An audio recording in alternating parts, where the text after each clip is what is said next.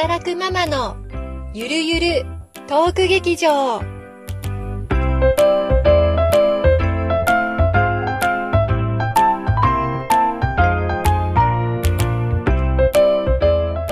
皆さんこんにちは、ゆりです。なおです。はい、今日も働くママのいろんなことをゆるゆると語ってまいりますが、まあ引き続きね、ちょっとまだコロナ騒動の、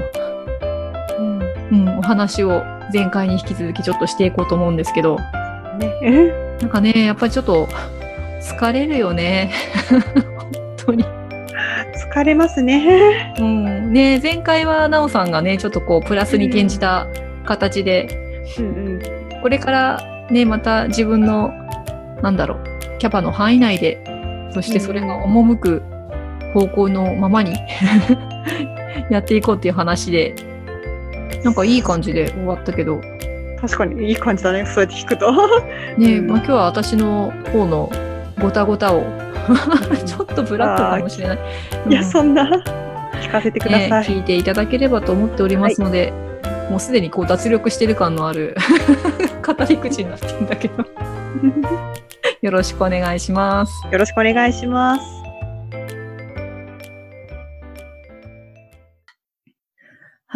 じゃあ、今日もコロナ騒動、まあどうやって過ごしてたかっていう話を、今回は、あの、ゆりさん編ということで私の話を、させていただこうかなと思っおております。願いします。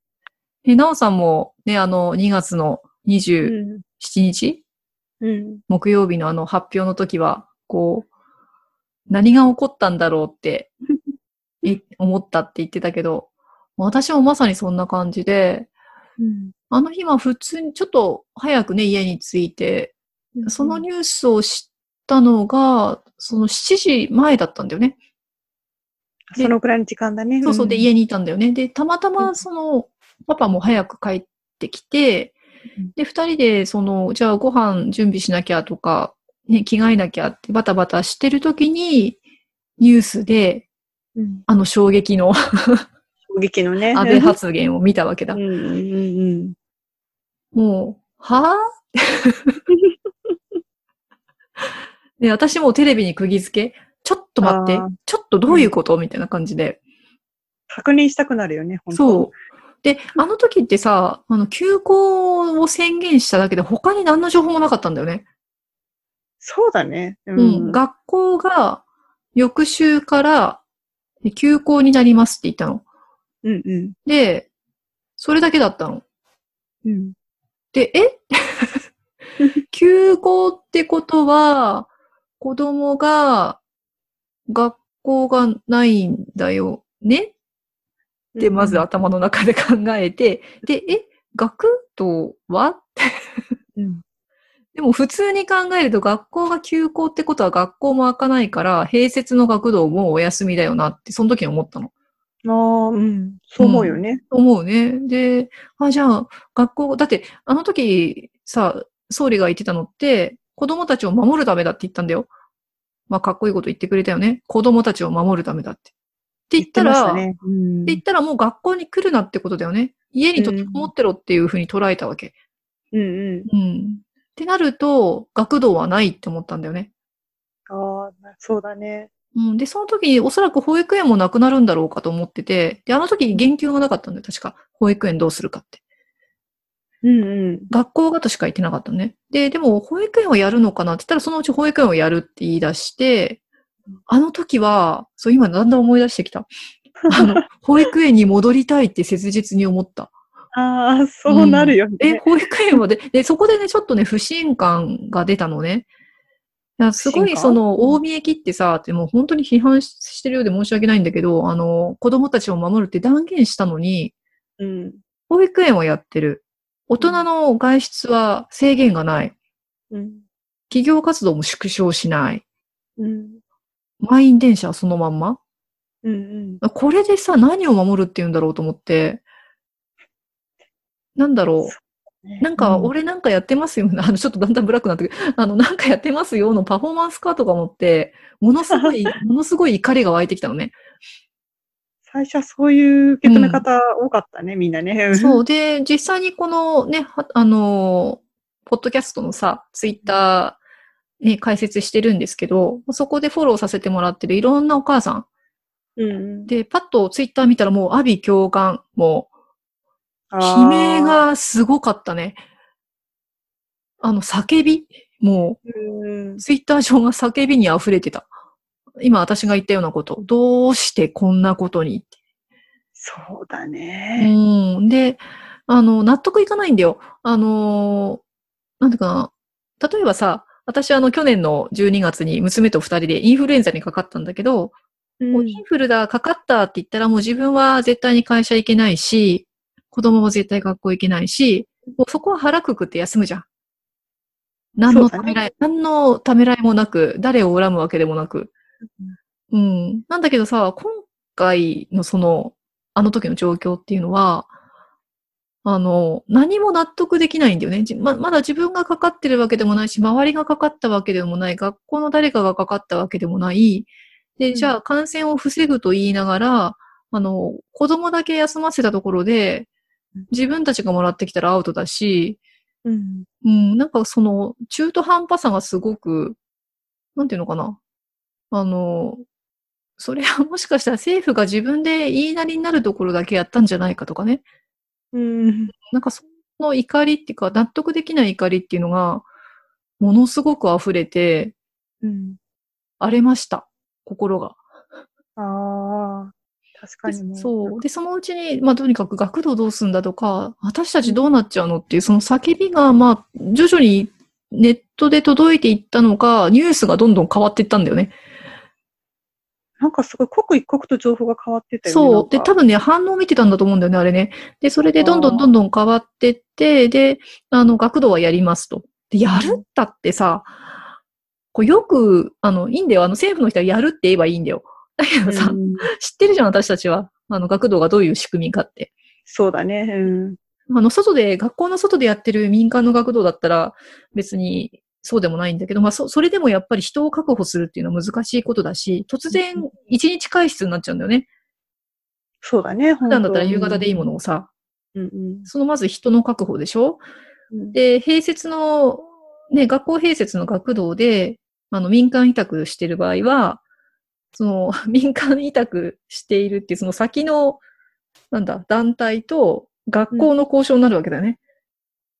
そうだね。う。うんん。まず学校が、その、スペースを貸してくれるのか。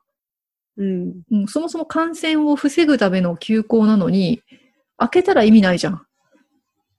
まあそこはそう思いますよね、みんなね。ねで、私は今でもそう思ってて、うんうん。で、開けたら意味ないじゃんと思ったら開けるって言うんだよね。だからちょっとこの時点でアウトだなと思ってて。預けるよ。だって私は、はあの、私の場合はほら、なおさんとこと違って、あの、おじいちゃんおばあちゃんが近くにいるわけではないので、あの、もう預け先がないよね、つって。だからもう、学童が空いたって言ったらそのまま学童だったんだけど、うん。まあちょっと疑問はあったよね、やっぱり。疑問はあったっていうか怒りとともにね。でも、そうだねそうじゃないと成り立たないから、まあ、仕方なく連れてった感じ？ああ。うん。で、うちの母もさ、長野から来ようかって言ってくれたんだけど、そうなの？うん、言ってくれたんだけど、この、まだほとんど感染者がいない長野からさ、うんあの、首都圏で蔓延しつつある首都圏にさ、70代の人をね、連れてくるっていうのは非常に危険。そうだね、本当うん。コロナもらって長野に帰ってったんじゃ申し訳ないかなって言って、それはもう、それももうありえないって。うんで、ただ最初その、学童をやるか分かんなかったんだよね。だから、政府は学童をやるって宣言したけど、自分とこの学童が始まるかどうかって分かんなかったじゃん。木曜日のわかんなかったね。ね、うん夜の時点でさ。うん、で、その、そうこうしてるうちに学校からね、その木曜日の夜にメールが入ったの。うん保護者宛てに。で、それで、えっと、もう政府のその、なんだ、えっと、発表をもとに休校にしようと思う。まだ決断はしてないけど、おそらくそうなるっていうメールが一発目来たんだよね。来たんだ。来た、ううんちはね。で、そのおかげで少し学校に関しては落ち着いたの。あ、もうこれは本当に休校になるんだと思って。うんで、まあそこで一回腹くくって、で、ファミサポさんを探したんだよね。ファミリーサポートセンターのファミサポさんを抑えて、一日預けられるとこ。うんうん。で、まずは、まずはね、どうなってもいいようにしたんだよね。で、そこまでは良かったの。そこまではさ。だけど、うんすごい、本当だったらそこで、ね、あの、ああ、もうこれでどっちに転んでもいいから、落ち着いたって普通はなるんだけど、うんなんか、どんどんどんどん心が荒れてって、怒りで、あ怒りでね。うんんなんで？あーなんでと思うことが多かったからねだっ。たね。で、ああ、そうか、だから、預け先は確保できたけれども、もしそのファミサポを毎日使ったとしたらという出費がね、もうちょっと想像を絶する出費になるので、うん。で、春休み中学童が開かないっていう事態になったものならもう、うん、えらいことになるって言って出費が。って思って、それも困ったなって言って、私その日の夜にね、上司にね、連絡したの。あ、そうなの？うんう。ん。LINE で。うん何言ったかっていうと、うんまあそういう状況なんで、金が続かないんで、あー職場に子供連れてっていいって。そうなんだ。そういう提案したんだ。うん。で、うんまあ、あの、同じ境遇、まあ、あと、後から分かったんだけど、同じ境遇の人たちがやっぱり、あの、職場の中にいて、うち大体まあ、200人ぐらいいる組織なんだけど、あ、の、やっぱりに、うん、同じ時間帯に口をあんぐり開けて、呆然としてたママたちが何人か社員の中にいてね。うんうん。で、やっぱり同じようなことを言ってたの。預かってくれって、預かってくれ、連れてきてもいいですかって話を。はい。それぞれの上司にしていて、でも結局ちょっとそれはやっぱり会社として子供はね、その感染を防ぐためにそこにいてくださいっていうのに、わざわざ電車で連れてくるっていうのは、あの、ちょっと政府の方針に反すると。もしそうであれば、あの、仕事を休んで家にいてくださいと。ああ、うん。会社はそういう判断だったんだよね。うーんでもその上司は、まあ、ちょっとここで喋っていいのかあれなんだけど、でもね、あの、そういうのもありだと思うんだって言って、そしたら、あの、俺子供たちの面倒見るよとか言って、言ってくれて、私はすごくいい上司。そう、その言葉で救われたっていうか、まあ、その、そその姿を想像するのもすごいおかしかったんだけど、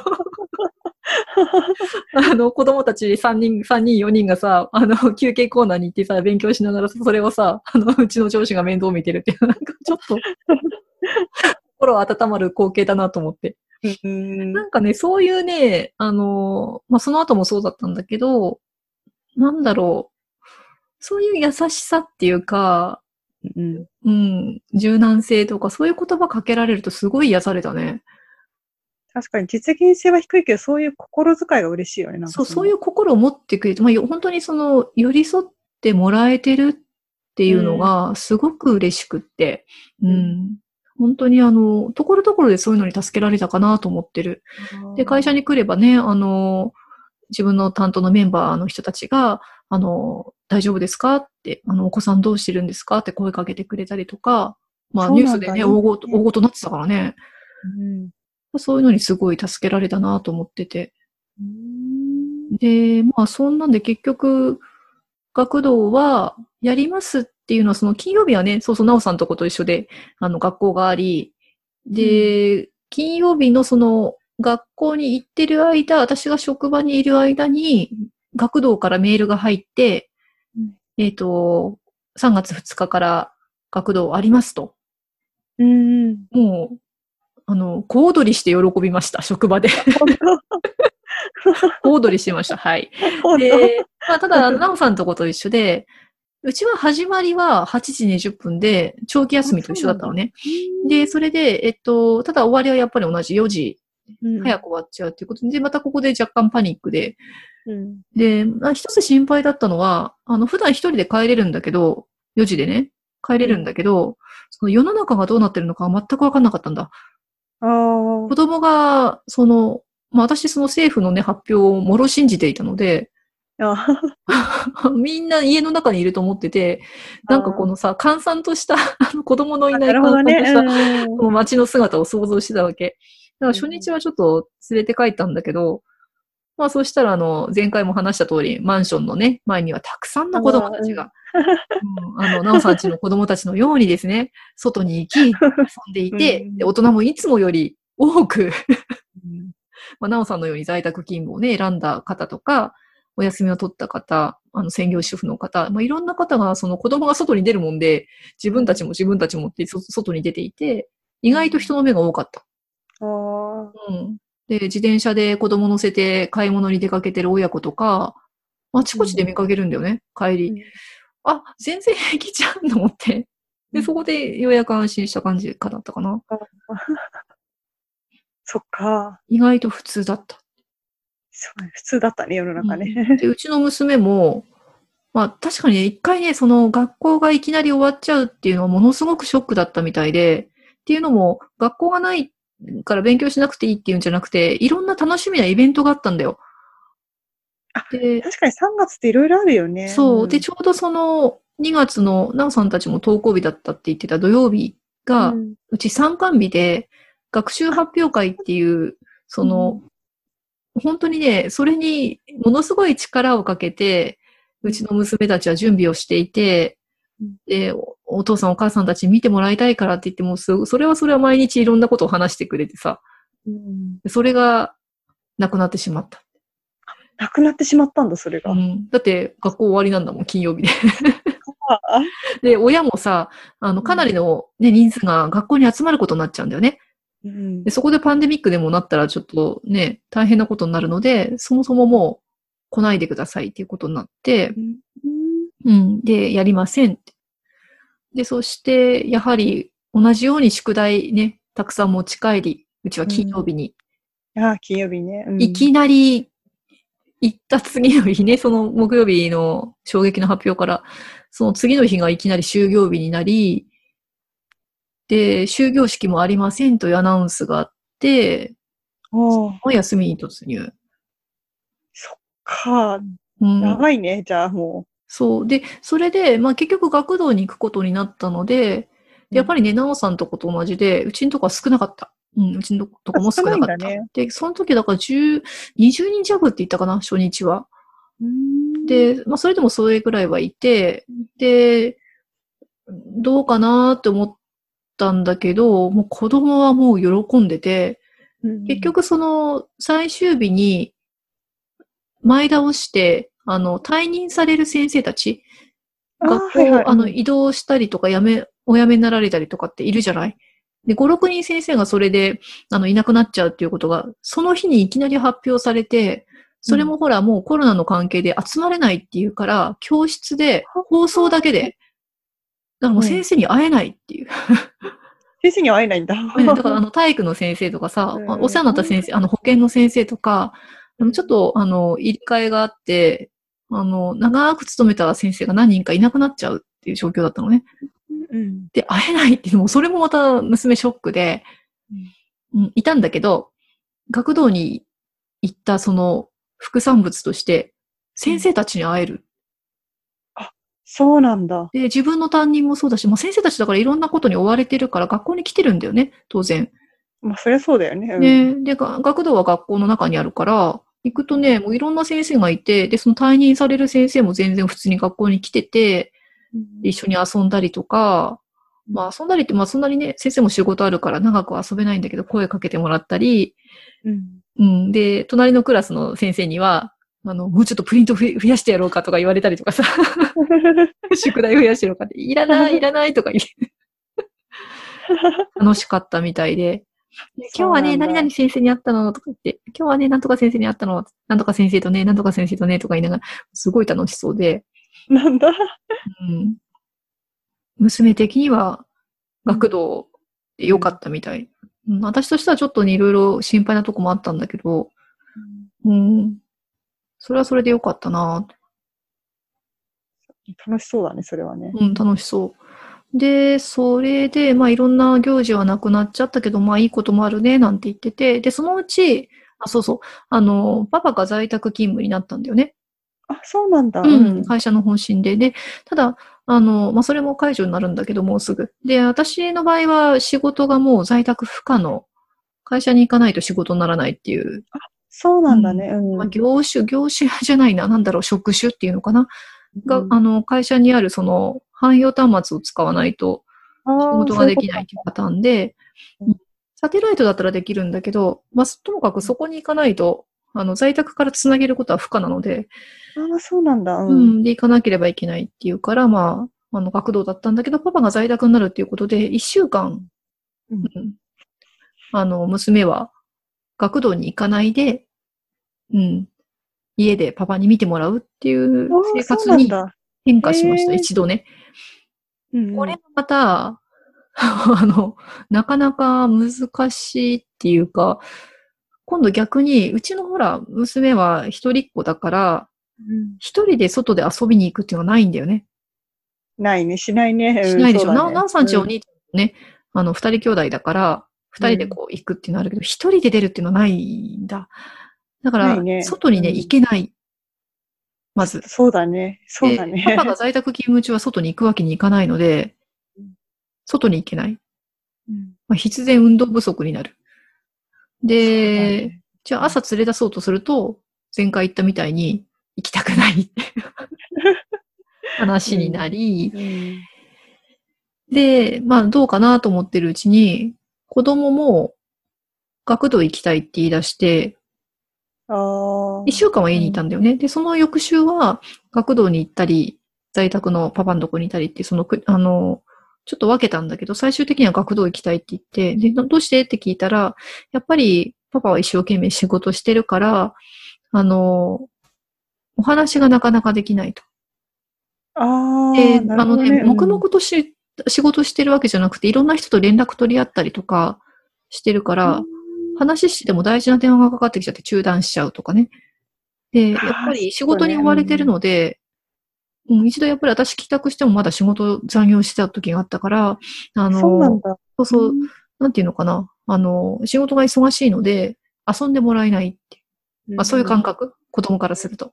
うんうんそれだったら、学童に行ってる方がいいって。まあそうなるよね。うんで、お友達にも会えるし。うんっていうことで、うちは、うん、やっぱり学童かなっていうので、今ここ。今ここ。ああ、今ね、今ここね。うん。で学童行くとね、あの、まあ、学童もほら、どうやって一日過ごさせようかっていうのいろいろ考えてて、で最近はなんか映画も見せてくれてるの。あ、そうなのね DVD でこの前はなんだっけ？あの、うちの娘の提案で、一日はあの、ロード・オブ・ザ・リング。すごい見れるんだ。うん見れる。うんで、結構ね、あの、まあ、数人の子供が見たって言ってたかな。あともう一個はバック・トゥ・ザ・フューチャー。ああ、好きなんだよ。よね、うちの娘、両方とも。そうなんだ。ええうん。でね、ロード・オブ・ザ・リングはね、あのね、一番人気があったの誰だと思う？って言って帰ってきてから、もうニコニコで言って、え、誰？って言ったら、アラゴルーンって言って、あ そうか、でもアラゴルンかっこいいもんね、わかる、わかるね。みんなすごいね。うん、楽しそうだったよ。すごいな。でね、ああの、ビュービーア物語、ロード・オブ・ザ・リングは1話見られるんだけど、2話ちょっと気持ち悪いから嫌なのとか言いながら。でも結構長いからな、あれと思って。そうだね。アラゴルンラブだそうです。ね悩悩むよね。誰がいいかね。そうそうそうそうそうそうそう。ねえそんな感じで、うん、まあそういうふうにやっていくうちに、私もだんだん、うん、ちょっと落ち着いてきたかなって今ここなんだけど、でもね、やっぱり、あの、メンタル的にはすごいやられてて、私の場合はなんかその自分の心の動きがなんか、心の動きに敏感っていうか、あ逆にね。逆にな、なおさんと違うっていうか、あの、逆にそれでやられるのかな？あのね、さっきその自分の情緒のね、うん。あの、寄り添ってくれる言葉、あのね、あの、俺も面倒見たいよみたいなことを言ってくれたのがすごく心に染みたって言ったんだけど、逆にね、ポジティブなワードがね、全く受け付けなくなった。なるほどね。あの、まあ、ツイッター、フェイスブックで、時々見かける、うんこんな時こそ頑張ろうよっていう。ああ、あれがね、全くダメになった。あれを見るとね、すごい破壊的な、なんていうの、あの衝動に駆られるんです。あの、今すごくね、あの、綺麗な言葉で言いました。あの、こう もっと汚い言葉言っていいですか？みたいな、あの、言いませんよっていう。すごいね、破壊、破壊したくなるんですね。あの、いろんなことを。スイッチが入っちゃう感じなんだね、そういう。入りかけてんだけどさ、今。あのーこういう時こそ、その批判をしないで、あ出会おうみたいなやつはダメなの。あ、ダメなものはダメでしょうと。例えば、首相が言ったことがムカつくとかさ、まあいろいろあって、まあそういうのもさ、あのーこちらが声を上げていけば変わっていくじゃない？あ、そうだね。うん。実際その学童がとか、保育園がとか、あのーいろんなことを、あとなんだっけ、あのー給食のね、業者さんがとかさ、休業保障がとかいうのも、あの、みんな声を上げていったから、そういうことに気づいてくれて、できていくものだと思うんだよね。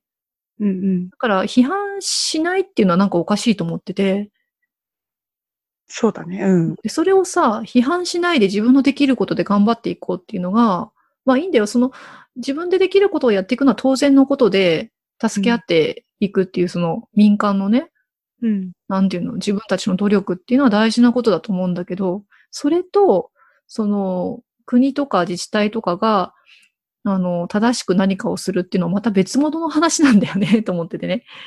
うん。そこをごっちゃにして、そのなんか、こう、じゃあどうすんだ、こういうことどうすんだって言ってるのを、そんなこと言わないで、あの、やれることやりましょうよとか言われると、うん。あ、またなんかちょっと、あの、ひどいワードが出てきそうになったんですが、あの、破壊 破壊的衝動に駆られます。そうだね。それは分からなくもないな。うん。であと、その、私自身の気持ちが、やっぱり、その、不確定なことが多すぎて、すごくね、疲れてた。あの、人ってさ、その選択肢が多いと疲れるんだよね。選択肢とか可能性が多いと。うん。で、あの、あのさっき話したかな、あの、インフルエンザになって休み、休むっていうと、もう選択肢がないわけだ。そうだね。取れる行動は全部決まっっていて、だからそんなにメンタルやられないの、実は。てるね。うんだけど、だってしょうがないんだもん、もう。そうするしかない。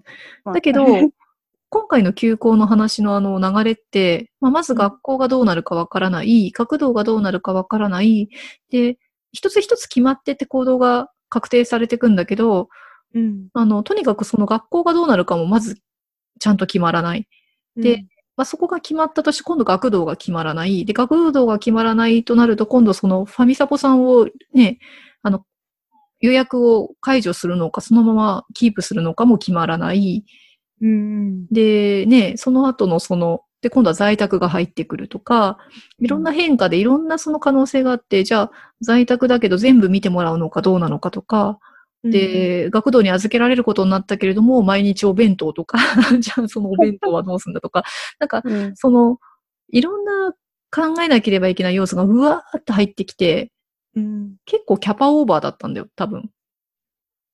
そっか、そうね。そういう時にさ、頑張ろうとか、うん、明るくいこうよとか言われると、うん。そんな気分じゃねえんだよ みたいな感じでごめん。あの、ブチーって切れるわけ。うんな。んか、そうだね。温度感がなんか違うよね。違う。で、そうなんだよ。あの、冷静に考えれば、きちんと受け止めて、プラスの方向に、そのさっき、なおさんが言ってたピンチはチャンスにっていう、まあ、ピンチはチャンスにって言葉もたくさん見た、今回。あ、書いてあった。そうなんだい。ろんなとこにね、書いてあってね、いろんな人がそういう書き込みをしていて、で、それはそれでわかるんだよ。だけど、今そのピンチにいる人に、いきなりチャンスにしようよって言っても、これはね、メンタル的に受け入れられない。ってことを今回初めて知った。自分が無無理だった。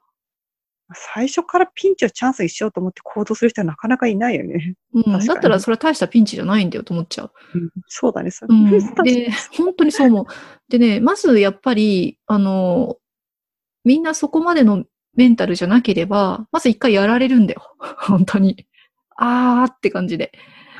確かにみんなやられるよ、一回は、このこの状況。で、それ、めピンチをチャンスに簡単にできる人っていうのは、まあ、よっぽどそこを感じないか、もしうんもしくはもう乗り越えた経験があるかどっちかだと思うね。ああ。あの、できるって分かってるっていう。だけど、急にやっぱり今回みたいなこと初めて、私も初めてだったし、急にこういう風になるっていうのはね。で選択肢がたくさんあり、選択肢っていうか可能性がありすぎて疲れてる。でそういう時に、その、分かってほしいわけで自分が大変なんだってことをさ、だね。うん、それは、な。うん、で、そのすごく辛いな、もうこの状況本当にあの、なんだろう、そんなに大変じゃないって自分も思ってたんだけど、その頭をたくさん使わなければいけないっていうことですごい疲れてたんだよね。うん。で、その疲れてる、すごい疲れてるっていう時に、大丈夫だよとか、もっとプラスに考えなきゃとか、いやもうほんと、やめてくれって思って、でもう超荒れた、それで。で、それがさ、そういうこと書く人に限ってさ、なんだろう、実は自分はそういう立場にいなかったりとか、そういう人をうなんだ。で、そういう人を助けようと思ってる人とか、あーまあ、自分はその子育てもしてそういう状況になってるんだけれども、なんだろう、ちょっと、あの、なんだろう、他の人を励ますつもりでいて、追い詰めている。ああ。うん。だって、本当にそれで、今、辛いって思ってる気持ちの人は、そういう言葉かけられても、なんだろう、響かないんだよね。確かに欲しい言葉じゃないね、そういうのは、全然違うねむしろ、その、否定されてる感じになるんだよ。うん。あー今のその状態がダメだって言われてるそう、だから、なおさん。んが、その、最初に思ってたことと似てるんじゃないかな。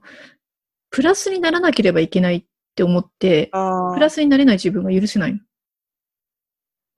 あー、なんかそういう、うん、わかるな。うん。で、そ私それにハマった感じ。すごくね、で、私はもうちょっとパワーがあるので、あの、なんだろう、逆にその反撃する方に出ちゃうんだけど、そこのエネルギーがすごいな。そうそこがちょっと違うんだけど、あの、そんなこと言ったって無理だよと。いや、いずれそうなると思うけど、最初にかけるべき言葉はそれじゃない。そうだね。段階を経ていく必要があるよね、そういうそう意味ではなんだよね。まずいろんなことが決まらなければ、そういうその前向きな言葉も吐けない。うん。うん、本当に心配だし不安だし、これからどうなってっちゃうんだろうっていう不安の中で大丈夫大丈夫って言われたってさ、何が？ってどこが？具体的に言ってみろっていう感じになっちゃうのね。そうだね。なんか根拠がないとそうなっちゃうよね。そうそうそうそう。で、まあそれがまたね、分かってもらえないっていうかそういう人たちにはね、難しいなと思った。まあ私今回すごく自分の身をもって学んだなって思うのは、本当にそういう辛いなっていう状況に落ちた時に、うんうん、ポジティブワードはかけられないっていうのはね、身に染みた。うん。まあ自分もさ、まあこの前ちょっとね、肉親をなくしてるとこなんだけど、うん。まあ、肉親をなくした人に、あの、大丈夫だよ。すぐ元気になるよとかさ、もっとプラスに行かなきゃなんて声かける人いないよね。いないね、そんな人は確かに。そんな人はいないんだよ。うんう。ん。で私自身は、まあ、今回そんなに実はショックではなかったっていうのはあるんだけれども、それっていうのはまあ個人の話であって、うん、本当にショックだとみんな思うじゃない？うん。で、それがわかるのに、その、こういう時で、あの、こういう時に、ちょっとメンタル弱ってるお母さん、働くママたちに、そういう言葉をかけるっていうのは、うん。どうなんだろうと思ってね。うん。まずは、その、大変なものをこう、寄り添ってくれる言葉が欲しいなってすごく思った。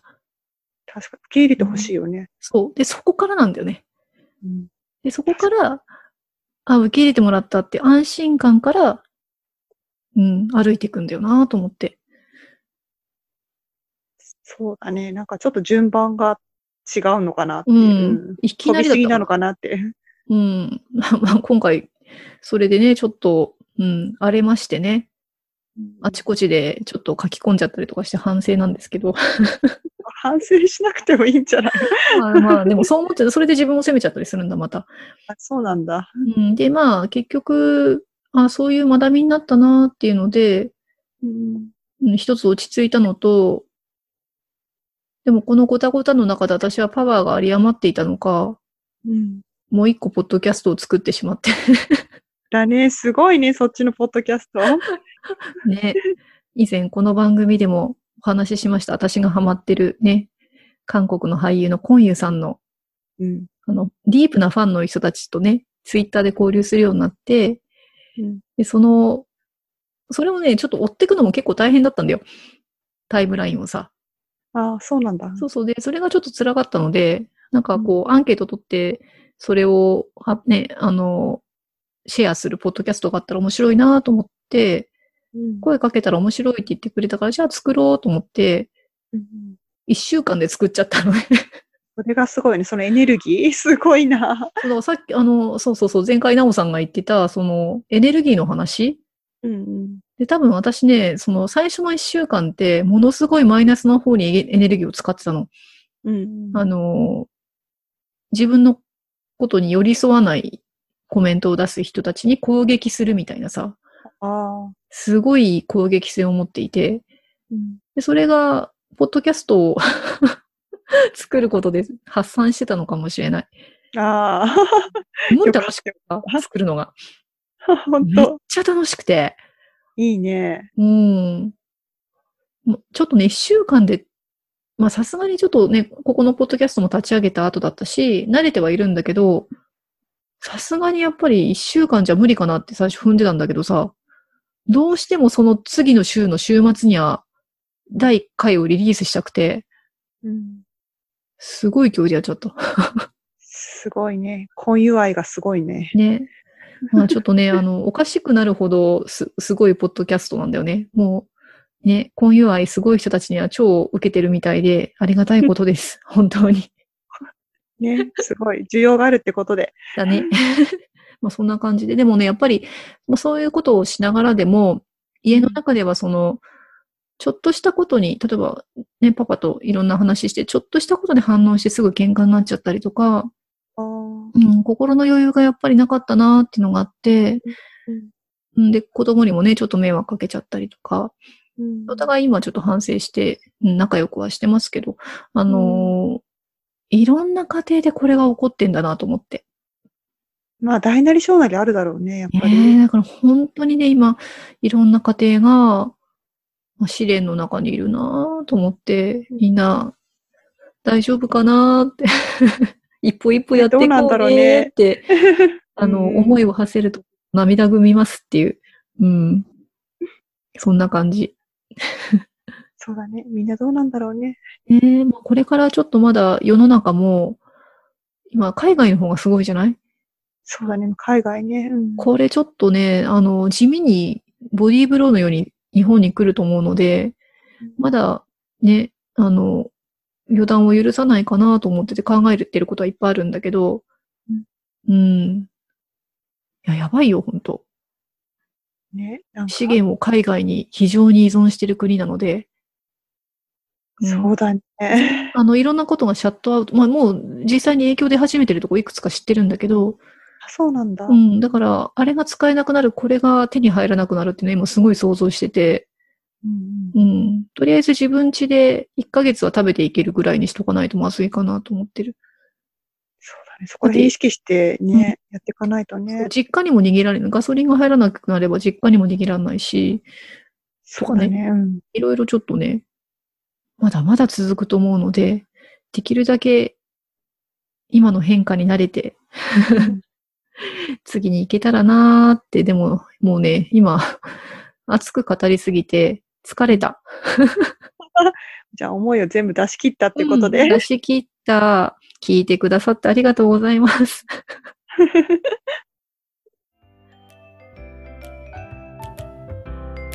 はい。すいません。なんか、あの、燃え尽きてます、今。語り尽くして。ゆりさんの語り伝わってきました。ねえ、なんか怒りまくってすいません。ちょっと。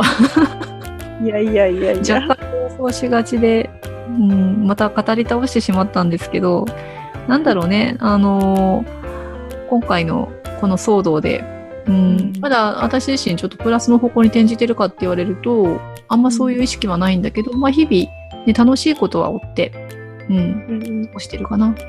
ただちょっと疲れてます。まあ、それはね、疲れるね。そう。やっぱりね、まだ、あの、この先どういう風になっていくんだろうっていうのはずっと、うん、よ世の中のことというよりは、まあ自分のね、仕事とか、うん、世の中がこうなるから、家庭もこうなっていくんじゃないのかって、こんな状況になるんじゃないかっていろいろ考えたりとかはするんですけど、まあ、好きなこともね、うん、あの、コンユさんの活動を追っていくのを婚活って言うんですけど、婚活にもい。そう、婚活なんだ。うん婚活っていうの、そうそう。ね、あの、もう一つのポッドキャストも、うん、うん。順調にやっております。でも、なんか、テンションが下がってるね、今。まあ、すべてを出し切ったっていうことで。いいんじゃないでしょうか。語り疲れました。ね、これ2本ね、連続で撮ってるからね。そうだね、もうお互い疲れてるからね、今しょうがないね。12時、12時半だ。0時半です。眠いです。眠いね。じゃあもうん。じゃあ、これにて、また次回。はい、おやすみなさい。う、おやすみなさい。